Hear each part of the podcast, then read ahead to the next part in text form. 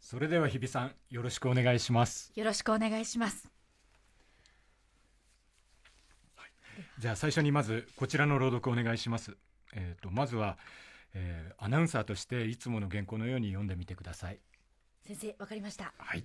それでは読みます。はい。母のキルト。和食菓子パンセーターときてキルト私の母の趣味遍歴である。凝り性らしくやるとなったらとことんやる。しかもしつこい。私も当然巻き込まれる。菓子の時は毎食後甘い菓子を食べさせられセーターの時はアランセーターを10枚以上は持っていた。キルトは和風のキルトで家にあった昔の着物は全部ほどかれた。私の七五三の衣装もしかり。記憶の集大成みたいなキルトが次々出来上がった。昨年母は亡くなり大量のキルトが残された。人がいなくなり物が残る。というのは残酷なことだ。いつもそう思う。母のキルトを手元に一つも置かず処分した。悩み考えてそうした。後に後悔するかもしれないがそれが正しいことに思えた。母はいない。母のキルトもない。けれどないからこそ私は鮮やかに思い浮かべることができる。すべての時間を縫い込むように針を動かしていた母の手を角田光代、えー角田光代さんの母のキルトというね、まあ、短めな文章ではありますけどこちらの朗読を今日比さんにアナウンサーとして、うん。ここがポイントなんですかね。アナウンサーとして読んでいただきました、ほうほう。えーこれいかがなんですかね先生これは。いや あの実に綺麗な音で、はい。それで今日やりたいことはもう一つ先に進めていきたいんですけど、はあ。まずその今日日比さんに朗読していただくにあたって、アナウンスアナウンサー読みというのはないですけれど、うんうん。アナアナウンサーとしていつものように読んでくださいと言ったらどういう声が聞こえてくるのかなっていうのが興味があって読んでもらいました。なるほど。はい、そういう意図があったんですね、はい。うん。だから日比さんのアナウンサうんー読みっていう解釈も入ってるわけですもんねある意味ね。そうだ。そうなんです。この文章の解釈のみならず、はい。なるほど。なんかそれを突っ込んでったらそれだけで長い話になっちゃいそうなんですけど、私のカウンセリングが始まるようですね。だし日比さんに限らずアナウンサーという方僕も毎週毎日カバーパートナーの方ですけど、うん。やっぱりアナウンサーの方々なんで、やっぱ原稿を読むときにあるモードにはい。切り替わるじゃないですか、はい。はい。でそれに関してやっぱこうあっていう今アナウンサーになったよなっていう時があって、うん。ちょっとそのあたりとも関係するんでしょうかね。ね僕はなんかもう尊敬すべき職人芸だと思っていて、なんかこうやっぱり余計な感情の色をつけないっていうところが見事だなって思いますね。それでただその場合朗読の場合それが適当なのかどうかっていうこともあると思うんですね。はいニュースだったらやっぱり単純に考えても加害者と被害者の立場があるからうん感情的な色をつけた時に誰かが傷つくみたいなことが容易に起こるっていうのは想像できるし、はい。だけど朗読でうん気持ちを動かす、はい。うーやっぱり作品の時にうん。どういう読みが一番適当なんだろうかっていうのを一緒に探れたらなって思います。勉強させてください。はい、ということでこの日比さんね今読んでいただいた、まあ、アナウンサーとしての朗読がどのような感じで変化していくのか聞き比べなどもあるということでございます。今夜の特集はこちらです。アナウンサー VS 朗読。シンプルなのに奥深い朗読の世界なんかどこか「はあ」とか「ほう」とかシャキッとしちゃいますね。なんかちょっと背筋がね。なんかさっきお菓子ボリボリボリボリ食べてた人とは思えない、ねえいやいやいやいや。あの糖分は取っていただきたい。ありがとうございます。えー人前で文章を読む。一見シンプルに見えて実はとんでもなく奥が深いという朗読の世界、えーその深淵なる世界を今夜皆さんに分かりやすく伝えるため TBS 随一のアクトレス系アナウンサー。やはりね演劇部出身でございます。ありがとうございます。日比真央子さんがテレビラジオで培ったアナウンス技術の推移を尽くして挑みます。ということで日比さんね、まあ、ちょっとかなり緊張もされてますけどね。いやいやでもでもでも、はい。ね。あのご指導いただくわけですから、はい。嬉しいですだからすごく、うん、でもなかなかない機会かもしれまいせんしね。やーないですね。やっぱりニュースとかを毎日読む中で、うん。なかなか朗読っていうのははい。できない、うん。できるチャンスがなかなかないので、うん。まあ、小さい頃国語の授業でどうしても当たりたくて読みたかったあの頃の気持ちというのが、うん。ちょっとある意味殺したじゃないですけどそれを隠して、やっぱり仕事をする時もやっぱりあるので、あの時の気持ちを思い出して今日は頑張ります。よろしくお願いします、はい。はいということで先ほどからね、えー冒頭からすでにご出演していただいております今日の先生でございます、えー朗読についてお話しいただくのは劇団ひまわりで演出指導を手掛けまた TBS アナウンサーの朗読会 A ラウンジで朗読指導も担当されております。演出家の山下明彦さんです。よろしくお願いします、よろしくお願いしよろしますくお願いします、はい、ということで、えーもうでも冒頭の山下さんのもろもろのこうサジェッションというか、それだけでちょっと鳥肌もんに興味深い感じがもう出ておりますが、ザクブルしてきました、ねえ さあということでそんな山下さんご紹介日比さんの方からお願いします。はい、ご紹介いたします。ではアナウンサーとして紹介する。こちら読み方もね、ちょっとあれかもしれないんですけれども、山下明彦さんは、劇団横浜ボートシアターの主演として、えジンバラ、ニューヨーク、香港など数々の海外演劇祭に招聘され、講演されてきました。また、神奈川県文化財団やオペラ振興財団で後進の指導も経験されています。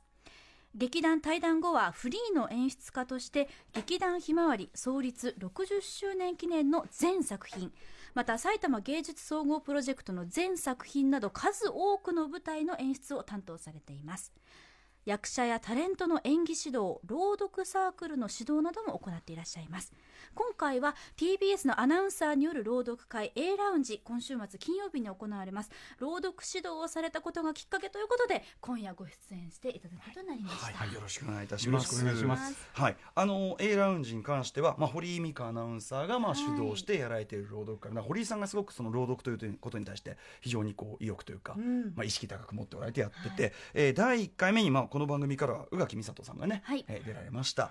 で、あのこの間えっと林美奈穂さんね、はい。やってきてこちらのあの紹介をしていただきました。私を私が人間椅子ということになって、なんかえ A A ラウンジの紹介というかなんとなく恥ずかしめ私が恥ずかしめないと終わった。嵐のようにビヨーンとえー感じのね流れでございましたけど。はいということで今日、えっと、冒頭で日比さんが朗読したのは、えー、角田光代さんの「母のキルト」という、はい。えーまあ、短い本当に原稿用紙一枚ですよね、そうですね。文章ですよね、はい。こちらは、えっと、山下さんがご指定されたという。そうなんですね、うん。まずあのこの番組の放送の時間のことを考えると、えー短いものが適当だろうということが第一だったんですけれど、はい。だけどそのそれ以外にこう角田さんのお母さんへの豊かなイメージが詰まっている400字だと思うんですね。でこのイメージをどう立ち上げるかっていうことが興味深いポイントでこれを選びました。それでこれは、あの今は廃刊になってしまったんですけれど、はい。えー手の復権ということを歌った「銀貨」という素晴らしい雑誌があって、うん。そこの人気企画で「手をめぐる400字」っていうのがあったんです。それ手をでめぐる400字の、それで直筆原稿が迷子雑誌に載っていてそれが直筆なんですね。ええ。それがまあ期間だったんですけど、まあ期間で34人の方が載っていてそこ、まあ、何百人という方が書かれた中の50編のよりすぐりがこうして一冊にままとまっているんです。だからこのこの本見ても分かると思いますけれど作家の直筆も分かるっていうのが、本当に贅沢な編集者の愛がこもったいい本だと思います。はい。先ほどのだから、えっと、読まれたその角田光代さんの文章も角田さんのこの、えっと、手書きの原稿用紙に書かれたその手書きの字を、まあ、読んでいるそうな状態なわけですよね。はいはい、このある意味その角田さんの字ですからその字そのものの表情っていうのも当然、そうなんですよ、ね、そこにこう先ほど色とおっしゃってましたけど、え色がもうすでに普通の活字よりはかなり濃く出てるそうなんですよ。ものというここがやっぱポイントですか？そうです。綺麗に清書して書く方もいれば、んうんもう棒線が引いてあって横に虫の絵が描いてある訂正があったりとか確かに。もうもうね性格がもうこれ今のなんかすごいですよね。本当だ。もうめちゃめちゃ綺麗な人もいれば、本当に原稿用紙感ビンビンの方もいれば、はい。ちょっと丸っぽいね、カジュアルな感じの字の方もいればっていうね、い。やこれは本当に贅沢な本だと思います。ぬくはい。もりがすごいですね。そうですね。さあそのぬくもりをだから読み手として例えばどうはい。その声にはい。こう解釈していくのかとか、ん。そういうのも当然関係してくるわけですよね。そうなんですよね。この母のキルトというこのテキストに関してはじゃあポイントっていうのはあるんですか？やっぱりこの、えー、と母の趣味っていうことから解き起こして、その母の記憶とか母のイメージっていうものがとっても豊かに込められている、で400字だから限られた分量の中で、この込められているんですけれどそれをどうこう肉声で、うん。そのぬくもりみたいなものだったり記憶のの中に住まってるものを豊かなイメージとして、うんまず日比さんが味わい観客に味わわせるか。みたいなことをちょっと楽しみ。いや確かに抑制が効いてる分ではあるんです、うんうんうん知的な、うんうんうんだかだからそこの程合い多分僕の想像だと日比さんはそこら辺のバランスがすごくいい方だからなんかちょっと楽しみなんです。一方日比さんは、はい。まあアナウンサーとして読めっていうあるちょっと変わってね、うんうんうん。そのニュースを読むんであれば、そのある意味、うん。ニュースの文章そのものもはい。体温を消した文章なわけですから、その読みがふさわしいじゃないですか、はいはいでもまあしっかり体温があるような文章をあえてアナウンサー読みをするっていう時に、どこに気遣いをしました？えっと同情をしないことです。ああのーやっぱり、まあ、ニュースを読む時もそうなんですけど聞き手がやっぱりいろんな人がいるっていうのがまず第一なので、特にでも今回のこの「母のキルト」というのは、うん。やっぱりそのぬくもり感情詰まってるからこそ、うんうん心を殺して読むというか、うんうんそしてあの句読点に気をつける、こっちの解釈の流れにせず、うん。気持ちのある流れにせず、句読点うん。ルールに従った読み方をするっていうのを気をつけました。ああえて、これはね今日比さんが言ってくれたことはすごい大事なことで、はい。えっ、と原作者原作っていうのがまずありますね、えそれがこう例えて言えば円の中心にそれがあってでじゃあそれと、えー対応するものは何かっていうと読者ですね、うんそれで多分日比さんは職業柄アナウンサーという職業柄、あくまでも原作者原作ありきっていうところでのバランス、うんうん。うん、そこに対する節度みたいなものをわきまえていらっしゃる。でそれはすごい大事で、それはどんな読み方しようとそこを外しちゃいけないんですけど、うんうんうん。ただ、うん、読者一読者で、私はこの400字をこう面白がって読みました。っていうのが今日今今日聞きたいってことなんです。あーなうん、もちろんその日比さんが持ってられる節度というか、原作者に対するあリスペクトは、そのまま持ってていきたいいただきたいし、独りよがりのものにしてしまったらやっぱり違うと思うんです、うんバランス感覚はすごい大事ですけれど、だけどやっぱりこの400字ってここが大切だよね、うんうん。こんな風に感じたい僕私感じちゃったけどか感じさせたいよね私の声に乗っけてっていうそういう意味での原稿用紙から立体的に肉声が立ち上がってくるっていう瞬間を見たい。あー。なるほど。まあ、あえて先ほどは日比さんもアナウンサーとしてっていう枷を自らに貸してあえて読んでたわけですから、はいそうですそれをじゃあちょっと一旦枷を外して、はさあ、えー日比さんなりに解釈したはい朗読ですねまさにね、もうえーアナウンサー読みではない日比さんの朗読。これはなかなかねちょっとねやる側もおねっしゃおっしなかゃなかなね。おっしゃおっしゃですよ。ですけども。やります。やってみましょう、はやってましょうって言っちゃった。えー改めて角田光雄さん母のキルト日比さんの朗読をお願いいたします。母のキルト。和食菓子パン。セーターと来てキルト私の母の趣味遍歴である。凝り性らしくやるとなったらとことんやる。しかもしつこい。私も当然巻き込まれる。菓子の時は毎食後甘い菓子を食べさせられセーターの時はアランセーターを10枚以上も持っていた。キルトは和風のキルトで家にあった昔の着物は全部ほどかれた。私の七五三の衣装もしかり。記憶の集大成みたいなキルトが次々出来上がった。昨年母は亡くなり大量のキルトが残された。人がいなくなり物が残るというのは残酷なことだ。いつもそう思う。母のキルトを手元に一つも置かず処分した。悩み考えてそうした。後に後悔するかもしれないがそれが正しいことに思えた。母はいない。母のキルトもない。けれどないからこそ私は鮮やかに思い浮かべることができる。すべての時間を縫い込むように針を動かしていた。母の手を。角田光代。はいいただきました。だいぶでもあのー記憶に新しいところでさっきの最初のアナウンサーとしての読みと比較すると、はい。僕の素人耳でもはい。全然ニュアンスがはい。大きく変わったのがうん。はっきりわかります。そうですね。なんかこう命がこう息づいてきてるっていうかあー。いいですよね、うん。はいえー山下さんから今の朗読について、はい。えーままずどどうですかね？はい、えっといやとってもいいです。あの聞きやすい声でなんかこう自然に耳に入ってくるみたいななんか優しさがこう声の底を流れていてそれであの本当にあの言うことないんです。それで いやそれであーの朗読は 一個の正解があるわけじゃなくて、うんもう無数の正解があるっていうか、はそれで、えっとまあ、あえて言えばっていうぐらいのことなんですけれど、はいはい。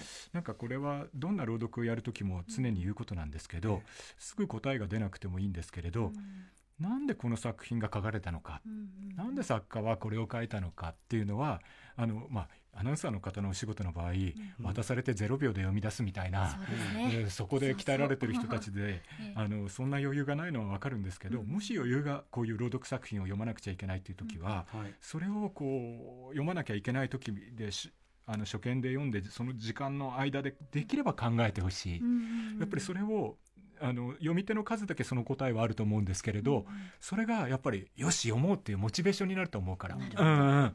それであの僕はこのあの大、えー後半のところの、はい。母のキルトを手元にも一つも置かずに処分した、うん。悩み考えてそうした後に後悔するかもしれないがそれが正しいことに思えたっていうところに、すごい葛藤があったんだと思うんです。それで今もうそういうものを全部処分したところで、彼女はす過ごしてる時に、うんうん。時にあれが一枚あったらとか、うんなんかこの自分の決断が果たしてうんうん。正しかったんだろうかって、折に触れてこう思ったりうする時もあると思うし、うんうん。なんかこうなんかこれを書くことでうん。自分自身の決断をもう一度肯定したいとか、改めて母の手を自分の記憶のイメージの中で慈しみたいとか、なんかそそういう何かが、う恋しさがんだ例えばそういうふうにこれは僕の解釈ですけど、うんうんそういうふうに思うとよしそそれをエネルギーにっていうふうに、こはい。う作家と重なり合えるじゃないですか。んそういうことが、まあ、あの考えてもらえるといいなっていうのがあってただあの日比さんが日々の中ではそんな時間がない中で勝負してるっていうのは想像がつきます。それで、はい。えーとえー最初のうんうん。第1行、えー和和食菓子パンセーターときてってこの1行ですね、はい。それで趣味遍歴であるっていうことが言われるわけですけれど、はいはい。言ってみればこれは答えですよね。要するに和食菓子パンセーターときてキルトってこれ初めての耳の人が聞くと、うんえ？和食でしょ？菓子でしょ？パン。え？食べ物系が来てたのにうん。セーター、うん。うんで最後キルト、うんうん何それ、はいうんセーターとキルトで、まあ、布系のつながりはあるけれど、うん何？って疑問が湧きますよね、うんそれでそれは疑問ということは、えー聞き手の興味がはい一つ立ちますよね、うんうんうんこれ日比さんにお願いしたいのは、はい。この時にえ何？興味が冒頭の一行だから、うんうんこの400字の作品世界にあの観客を引っ張り込みたいなんかえそれ何？っていう楽しいクエスチョンがお客の頭にはい。湧くように読むことってできますか、なるほど。うん。えっ、とちょっとこの一行なるほど。この一行だけうん。一回やるとどうなりますか、はい。はいはい。オープニング。うん、それでわそれで次の次の私の母のっていうところが答えじゃないですか、うんうんうんなんか問いと答えみたいに、うんなるほど。うん。問いと答え。うん。なるほど。ちょっとやってみうん、ます。やってみましょうか。はい。和食菓子パン。セーターときてキルト私の母の趣味遍歴である。あいいですね。おどうでしょ。これ、うん。あの食べ物食べ物食べ物ときて、うんうんそうじゃない時にやっぱこうちょっと、うんうん。っていう感じをちゃんと入れましたね。そうそう。いやそれであのセーターとセーターって確かに伸びる音なんだけど、ちょっとパンってあ食べ物続いたセーターと来てってちょっと今音をちょっとこうためをつけてて。でここの点のところでちょっと観客の期待を満たす間を作ってくれて今キルトって言ってくれたじゃん、うんうんうん。なんかこれがねとてもいいと思うんですよね。うんそれであのもっと言っちゃえば、うんうんえーっとこれ多分角田さんは取捨選択をしてるかもしれないけど多分忠実にこういう趣味の順番だったのかなって、うんうん最後がキルトだったっていうから。そでだからその言葉の面白さっていうのははい。それほどこう考えてないのかもしれないけど例えば和食次が歌詞2文字でパン。うん。で次はセーターって伸びる音でうんときてキルトってこうなんていうかなキュッとしてるじゃない。このさなんか音の楽しさ、うん。現代作家ってあんまりこう交渉としてのっていうか老将としてのはやっぱり明治以降の文学でははい。そういう伝統が途絶えちゃってるから、えあのみんな文字でえ目で見る文学みたいになっちゃってるんだけど、だけどここのさ音音の楽しさでもなんかもう一つ餌をまくっていうかさ、うん。ちょっとやるとどうなります、はあ、音の楽しさ、うんうんうんうん。あのこの答えのうん。趣味遍歴っていう表現がちょっと、うん。あの気になったといううんか、うん。私もまあ娘である身として、うん。母へのうん。ちょっとしたまあいじりじゃないですけど、そうそうそうユーモアがあるよね。そういう感覚で合ってますかね？男遍歴とかあさうんうんうん。なんかちょっとこう、うん。一歩引いて、うんうんなんかこう母はこんな趣味がいっぱいあってさみたいな。変なんねだよちょっと。入れていいの。っていうことであっていいんですよね。いいのいいのなるほど、うん。やってみます。和食菓子パン。セーターときてキルト私の母の趣味遍歴である。そうそうグッド。おー素晴らしい素晴らしい素晴らしい。そういうこあのそれでちょっとえっ、とあこれでやってるとこの調子でやってるともうこれだけになるけど。いやでもい。いやでもうんああそうだね。えっ、とこれでいこう。そしたら えっとなんかねあのさ例えばさ、はい。僕がえっ、とさっき休憩時間に喫茶店で、えっ、とカフェオレを飲んで、うんうん。クロワッサンを食べましたって僕が今言う言うじゃない、そうするとさ今日比さんの頭の中にさクロワッサンらしきものが浮かんじゃったでし浮かんじゃいましょた。でしょ？完全に。でうん僕が食べたクロワッサンと日比さんが食べたクロワッサンは多分あ浮かべたクロワッサンは多分違うはあ。と思うけど、うん。でも言葉が意味意味や指示内容を伝えるって思ってるけど同時にビジョンも伝えてる、うん。それで豊かなこう話し上手な人のあのお話を聞いてるとすごい豊かにこういろんな絵が浮かぶっていうことあるじゃない。ですか。五感が刺激される感じですよね。歌丸さんの歌とかもそうだし、うなんかこう五感が揺さぶられてるみたいな、それでちょっと騙されたと思って角田さんのお母さんの趣味で作ってた和食、例えば菓子がはあ和菓子なのか洋菓子なのか分かんないじゃない。確かに、うん、だけどか、それでねこれはね本当にね角田さんにインタビューしたり、はい、調べないと分かんないわけ。うんうん。だけどこの時にうーんこっちえいやでもいいから、うんうん。日比さんがこのある文脈の中で、うん。その例えば和菓子のうん。あのイメージをうん浮かべてるのと、うん。浮かべてないのだと、うん。言葉のね質感が全然違う。確かに、うはん、パンでもね、ああのなんかこうすごいフランスパンみたいなものなんか酵母入りのなんかドイツパンみたいなものを焼いてるの焼くのが趣味だったのと、すごい甘っちょろい菓子パンみたいなのうん違うじゃない？はい。なんかさそれはさ書いてなくてすごく幅広く理解できるように解釈できるように書いてんだけど、はい。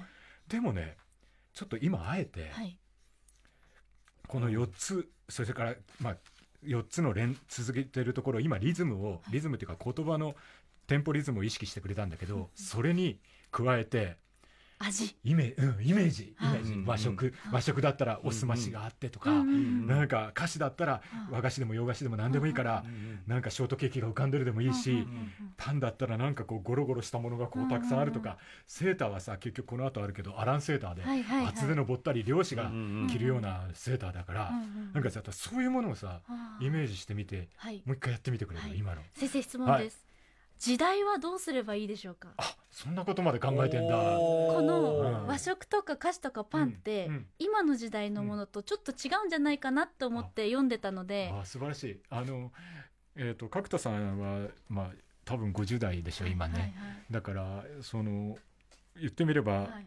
えー日比さんのお母さんうんうん。とか、そうですね。そその、うんそのお母さんそのお母様が、おばあ様が作ってたような、なうんうんっていうふうに考えてみたら、はうんお母さん浮かびやすいですけどねそうですねはいはいじゃああの時代のああの時代のあの時代の和食、ちょっとやってみます、よし和食菓子パンセーターと来てキルト私の母の趣味遍歴である素晴らしい、うんうん、なんていうかな音の質感がこう変わってるっていうか、うん。おーうん。なんか確かにあのそれをやりすぎると、観客の想像力を奪うことになるからここのせめぎ合いがすごい朗読する人は難しいんです。例えば今日のひ日比さんのさっきやってくれた、はい。割あの日比さんの解釈でやってくれたぐらいが私はいろいろ想像するのにちょうどいいのっていう人もいるし、なんかせっかく日比さんが声出すんだから日比さんがこうこれをどう面白がって読んだかっていうのが僕なんかは聞きたいタイプ、うん、それで全体のバランスをこうこう取っていくっていうか、うん。でもねこのねあのこのイメージと、あのそのリ音の持ってるリズムみたいな、まあうん。それはもう歌丸さんの世界だけど、こうそういうものがね、うん。こうここの中でうまくこう、はい。感じていけたら素晴らしいなって思う。そう。うん。この今の説明だけでもこのやっぱさすがもちろん当たり前なんだけど、文章のプロが考える文はこの短い中でも恐ろしいなと思いながら、その解釈が深まりました、やっぱり、それもありますよね、それでさっき読んだ時にえこのまま続けちゃっていいですか？もちろんです。はい、それでその後凝り性らしくやるとなったらとことんやる、しかもしつこいっていう時に、多分これは角田さんが見ているおお母さんの像があるわけ、うん。それでさっき日比さんが趣味遍歴っていう時にちょっとこう、うん。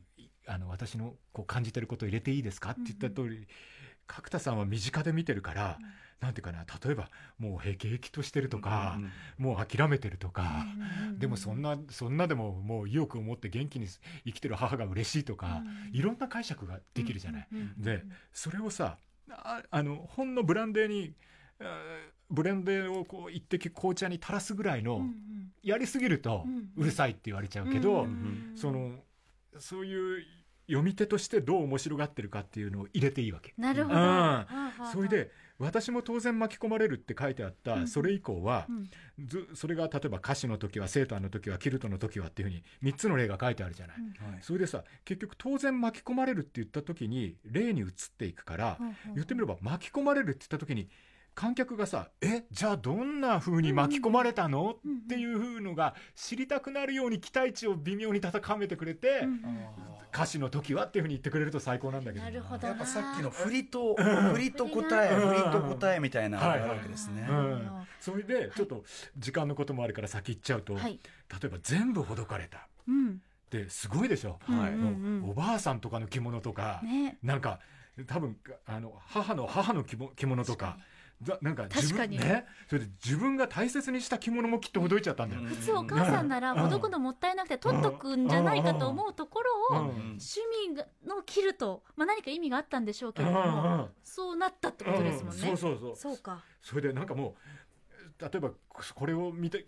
こ見てる時に、もう呆れるっていう娘の視線もあれば、うん。もうそこまでいったらお見事っていうのもあるかもしれないし、うん。解釈は多様なんだけど、自分がちょっとそこの時にさっきのあの紅茶に垂らすブランデー一滴って言ったけど、どっちの視線にちょっと寄せとくかみたいな。で私の七五三の衣装もしかりって言った時にさ、普通で考えたら初めての着物じゃない、うん、それでさやっぱりり、それは女の子にしたら、うん、大事。今でも私取ってあります。そうそうでしょ、うんうん。それをさ平気でほどく、う。うん、そうそういうところにど。んな気持ちが込められるか、うんそして最後この前半の最後ですけど、記憶の集大成みたいなキルトってさ、いやなんていうかちょっと怖くないっていうかすごくないっていうか、うんうんうん。でこあの例えば袖はあ袖その母の着物の袖はキルトのここの部分で、うん、七五三のはその斜め下にみたいな、思い出集合体すごいでしょ、うんでこの記憶の集大成みたいなキルトっていうこの語彙力もすこの言葉を持ってくるのもすごいけど、うんでここまで行った時に、うん。後半は母が亡くなり残されるっていう、ある意味シリアスというか、彼女の葛藤も含めて書かれてんだけど、この前半はささっきあのおっしゃったみたいにどうしてもなんかユーモラスな、うん角田さんの部分っていうのが、はい。はい。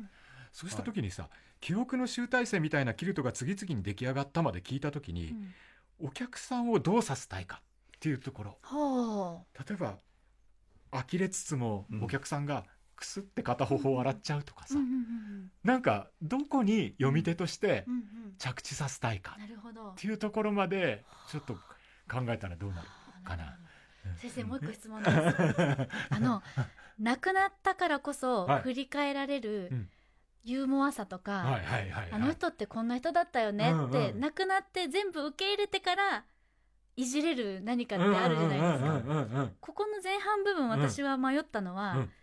娘と母であった時のユーモアうなん。楽しかった思い出を純粋に表現するべきなのか、亡くなったからこそ振り返られるうん楽しかった思い出として、うん。愛おしさの方が強いのか、僕それがは迷ったんです。よ後半の方だと思うんだけど、うん。これはあくまで僕の解釈だけど、うんなんか角田さんは母の亡くなったことっていうのをやっぱりもう乗り越えてるからうん。こういうふうに文章にしてるし、うん。文章に乗り越えてることで自分が遺品を整理したっていうことをさらにもう一回一声しようとしてるのかもしれないんですけど、なんか僕は今愛おしさっていう言葉を使ってくださいましたけど愛おしさっていうのがすごいにじみ出てるでしょ、うんうんうんうん。そそうするとやっぱりこあえて言えば後半かな。大人になって当時を振り返り、うん、そうそうそうそう。んんん。なるほど、うん。前半読みし前半やってみますか、うん、前半一回。わはい。行ってみましょう、うん。では 参ります、うんはい、はい。和食菓子パンセーターと着てキルト私の母の趣味遍歴である。凝り性らしくやるとなったらとことんやる。しかもしつこい。私も当然巻き込まれる。菓子の時は毎食後甘い菓子を食べさせられセーターの時はアランセーターを10枚以上は持っていた。キルトは和風のキルトで家にあった昔の着物は全部ほどかれた。私の七五三の衣装もしかり。記憶の集大成みたいなキルトが次々出来上がった。はい、ありがとう。うん、なんかこういう立体的なところに行けたら、もちろんそのなんていうのかな。今日の初めて自分なりの解釈を入れてぐらいの、なんかこう間口が広いっていうか、はい。あの日比さんの解釈をがそれほど色濃く入ってない。けどちゃんと命は息づいてるみたいな、うん。あれぐらいが程がいいっていう観客もいるから、うん。そこら辺はこうなんていうかなあのその回の性格だったり、うん。いろいろあるんだけど、ええ。だけどなんかこう可能性としてなんていうかな言葉が豊かなイメージを持っているんだっていうところの可能性みたいなものをやっぱりこう一緒に読み手と分かち合いたいっていうのが僕の思いで、はい。なんか今のはなんかなんか人間が読んでるって感じ。あの 断然あと、うん。あの文章の内容が、うん。まあ旗で聞いてる身としては断然入りやすくなりましたね。何のことを何のことを描いている文章なのかがもういよりもうスッスッとこうああっつってもうなんならもうクスッと笑う ところまでちゃんと持ってける感じがしましたあと僕その、えー、と着物は全部ほどかれた私の七五三の衣装もしっかりでそのそこにこうあの息が続いたまま持ってってるとこがうまいと思いながら、あうんあの日比谷さんが例えばやるとなったらとことんやる。しかもしつこいみたいな。これ1回目からそうでしたけどこうかぶせていく、んこういうところがうん五感がいいなっていうか、はちょっと演劇部の時にそれは 意識してやってたのを今思い出しました。かっこいいかなみたいな、あとほらお母様のことはきっとあの日比さんはイメージしやすいだろうなっていうのも僕はなんかうんお母様の話よく聞くんで。そうはいなんですか。はいはい、はい。母娘共依存タイプなので ね。おっしゃってるそれも込みでなんかもう生き生きになりましたね。あはいということでもうこれねこの調子で全部行きたい感じなの。えどこ？あ後半行く？後半行こうか。後半。も行きましょうじゃあ。はい。後半ねポイントだけじゃあはい。先にパーッと。えっとね大量のキルトが昨年母は亡くなり大量のキルトが残された、うん。それで次が人がいなくなり物が残るというのは残酷なことだっていう時に、僕のイメージだけど大量のキルトが部屋の中にこう積んであるとか押し入れの中にバーンとあるとか、うんあるいはもうソファーの上に乗ってるとか、うん。なんかねこう見てるって感じがするの。大量なキルト、確かに、うん。うんそれでうん。それを見ながら途方に暮れている角田さんがいるみたいうん。な、うん。なんかこう天を仰ぐとかうんでこうため息をつくみたいな。なんかさこの残されたって言った時に、うん。なんか人がいなくなりの前にこう人までいいからこう見てるっていう何か眼差しが欲しい、うん。うん。それはそれは次の音に乗ってくると思うし、うんそれでで次さいつもそう思うっていうことはさ、うんうんうん。お父さんがあ。とかさそっか。なんかやっぱりさああそうこれは一一度じゃないわけ。そうか。うん。なんかいつもあるんだよ、うんうん、なんかそれをちょっともう一つ感じてほしい。あのそれはいつもそう思うで父だとか叔父だとか何も書いてないんだけど、うん。ご友人だったりとか。うんそうそうそう、うん親しい友人のその遺品整理に立ち会わなきゃいけなかったとか、うんうんあのこれは本当のことは角田さんにインタビューしないと分かんないんだけど、うんうんなんかそうするともう一つ読み方が違うんじゃない？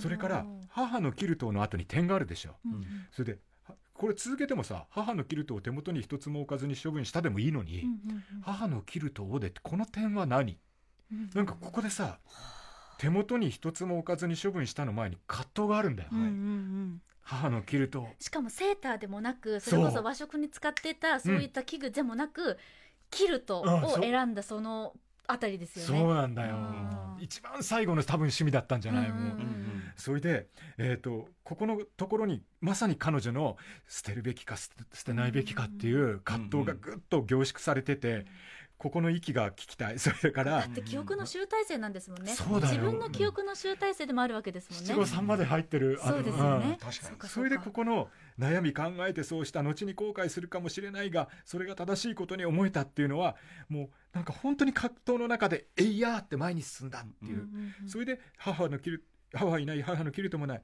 けれどもっていうところから自分の行為えーっていうかを肯定していくっていうかな、それで私は鮮やかに思い浮かべることができる、うんうん全ての時間を縫い込むように針を動かしていた母の手を、なんかさここの時さもう角田さんが見ているさ母母に、母の映像があるわけ。はい。これを何でもいいから、その共依存の母に重ねてもいいから、なんかこう、だって物でもなくうん。和食の味とかでもなく、うん。最後に残ったのは手だっていうそうそぬくもりですう、よね。そうなのでだからそこがささっきのおこおこ言葉を拾えば慈しむとかさ、うんうんうん。感謝するっていうのがこの母の手をっていうところにもうもうにじみ出てるっていうか、うんうんうんうんうんそれで聞いた人がなんか聞いた人の中にさ胸の中に灯火がポッと灯るみたいに言ってもらえたら、うん。なるほど、うん。会いたいって気持ちもうん。うん。絶対ありますしね。そうそうそう。そっか。そしたらもうこれで全部一回読んでもらえばいいのかな、やってみようかな。じゃあ投資でいきます。はいはい。そうですね。ちょっと乱暴でごめんなさい。とんでもない。はい。いやー。なるほど。山下さんこれめちゃめちゃラジオ向けですよ。すごいラジオ向けですよ。これぞラジオっていう感じです。あの聞けば見えてくるそのものです本当に。先生最後に一点だけ質問していいですはか。朗読って、うん自分はどれぐらいいるんですかね？これが難しいところなんです。これがそうなんです。そうなんですそうなんです。ここでいつもね戦ってるんです。うん。演出家であり表現者である。うん。だから最初に言ったように原作があるんだっていううん。節度は失っちゃいけない、うん。それが重しみたいにある。だけど本当にねあの表現だからうん。制限はないんです。うんうん。だから朗読会によってここはここまでやっちゃう朗読会なんだっていうのもあれば、ああアナウンサーみたいな朗読会なんだっていうのもあなるるほど。だけど僕が大事にしてるのは退屈させちゃいけないってことだ、うんうんうんうん ちょっと今日はちょっとそっちの方に引っ張り引っ張ってるけどちょっとあえてそっちでやってみてください。わかりました。はではちょっと今日の学んだことをはい。踏まえて参りたいと思います。はい。母のキルト。和食菓子パンセーターと着てキルト私の母の趣味遍歴である。凝り性らしくやるとなったらとことんやる。しかもしつこい。私も当然巻き込まれる。菓子の時は毎食後甘い菓子を食べさせられセーターの時はアランセーターを10枚以上は持っていた。キルトは和風のキルトで家にあった昔の着物は全部ほどかれた。私の七五三の衣装もしかり。記憶の集大成みたいなキルトが次々出来上がった。昨年母は亡くなり大量のキルトが残された。人がいなくなり物が残るというのは残酷なことだ。いつもそう思う。母のキルトを手元に一つも置かず処分した。悩み考えてそうした。後に後悔するかもしれないがそれが正しいことに思えた。母はいない。母のキルトもない。けれどないからこそ私は鮮やかに思い浮かべることができる。すべての時間を縫い込むように針を動かしていた。母の手を。角田光代。素晴らしい。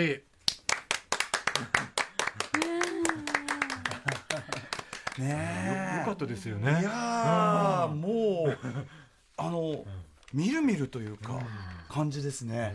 あの山下さんのおっしゃられてたポイントっていうのも生かされつつやっぱあとすごく音楽的な本当に僕は要素を感じながら。それでさっき心配されていた独りよがりのものになってしまうんじゃないかっていうところのバランス感覚も抑制もちゃんすとごい素晴らしいなと思った。い。やー。ぜいぜいぜいぜ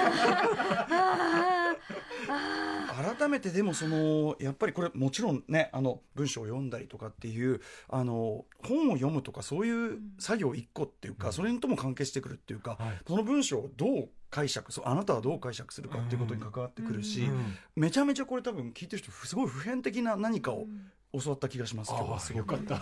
ありがとうございます。ついついこうね、ついついつらつらつらっとやってしまいがちなもちろんそれが必要な場面も先ほどからおっしゃってる当然あるんだけど、うんこういうやっぱり味わってなんぼの、んまあ、小説なりそういう文章なりっていうのはこうやると全然違う。入ってき度が全然違う。僕やっぱ最初に「つらつらつら」って「はいはいはいはい」って読んでた時は俺何も分かってなかった切るとねみたいな。全然分かってなかった。あよかった。ぐらいの感じですね。いやでも今たった45分ですけど、はい。なんかこの母のキルトなんか自分の話のように思えてきちゃいました。嬉しい。それは多分あのさっきお絵を浮かべてって言った時に日比さんがこう自分の映像とか、自分の記憶もどっかで使ってくれてるってこともあると思います、ううん。ん自分の体験と重ねていくっていうか、それはやっぱり全然聞こえも変わってくる変わってくるんですよね。はい。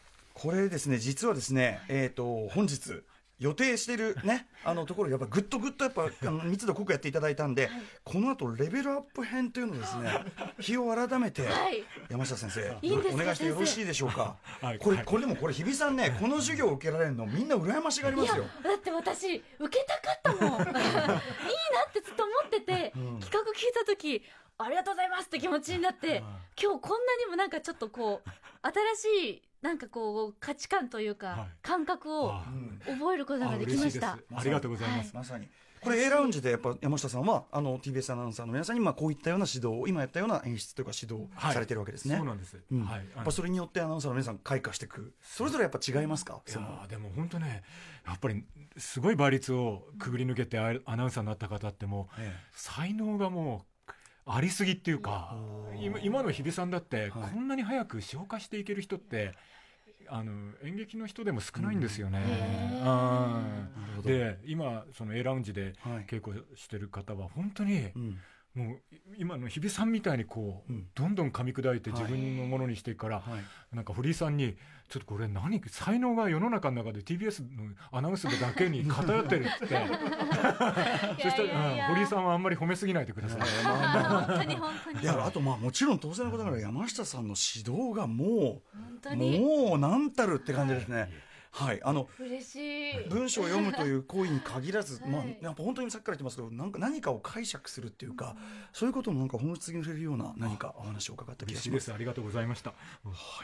とい。ったあたりでじゃあ山下さんからお知らせごとお願いいたします。はい。はい、あ私のですか？はい。あうん。えっ、と私の方はえっ、とじゃあえっ、と朗読絡みのことがはい。いいと思うんですけど、えー、とこれはちょっとまだえー打ち合わせもちゃんと済ましてないんですけれど、えー、と10月15日から12月15日まで立川の国文学研究資料館っていうところで、まあ、これも課題なんですが「ええ。ー祈りと救いの中世」っていうこれはロバート・キャンベルさんが館長を務めてて、えーでそこで、えー11月24日の午後13時から16時まで、まあ、これもまだ仮の題で「地獄に響く声」というタイトルで伊藤み伊藤詩人の伊藤博美さんとか、ええ。そういう方たちや学者の方が来て座談会をやるんですけど、ええ。その中で「源氏物語漂白」っていう光源氏と紫式部を追悼する文章があって、まあ、それのを誰かに読んでもらうのの演出みたいなことが、まあ、朗読絡みのお仕事ではちょっと頼まれてるんで、まあ、こういう中世の祈りとかそういう言葉に興味がある方は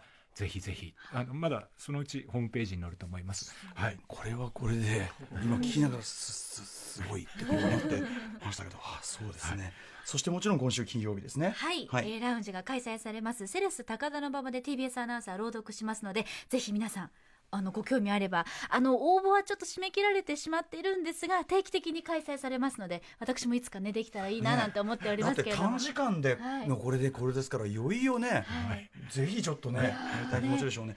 あと、ぜひね、本当はこう、朗読についてとか、先ほどちらりとおっしゃってましたけど、はい。明治以降、そのはい。日本語の文章っていうのが、はい。音読を、そのうん。前提としない文章が、これ僕がそのラップとかやってて、はい。やっぱりその原文不一致っていうか、原文一致ができてない件っていうのに大変悩まされておりまして、本当そうです。はい、うん。なんかそういうこともちょっと、話したいですね。これ第1回ですか？ら、はい。第1回ですはい、えーまたぜひあの、お話を伺わせてください、えーということで今夜の特集はアナウンサー VS 朗読奥深き朗読の世界特集でした。山下さんありがとうございました。ありがとうございました。明日のこの時間は日本における FPS や TPS など最新シューティングゲームの世界特集をお送りします。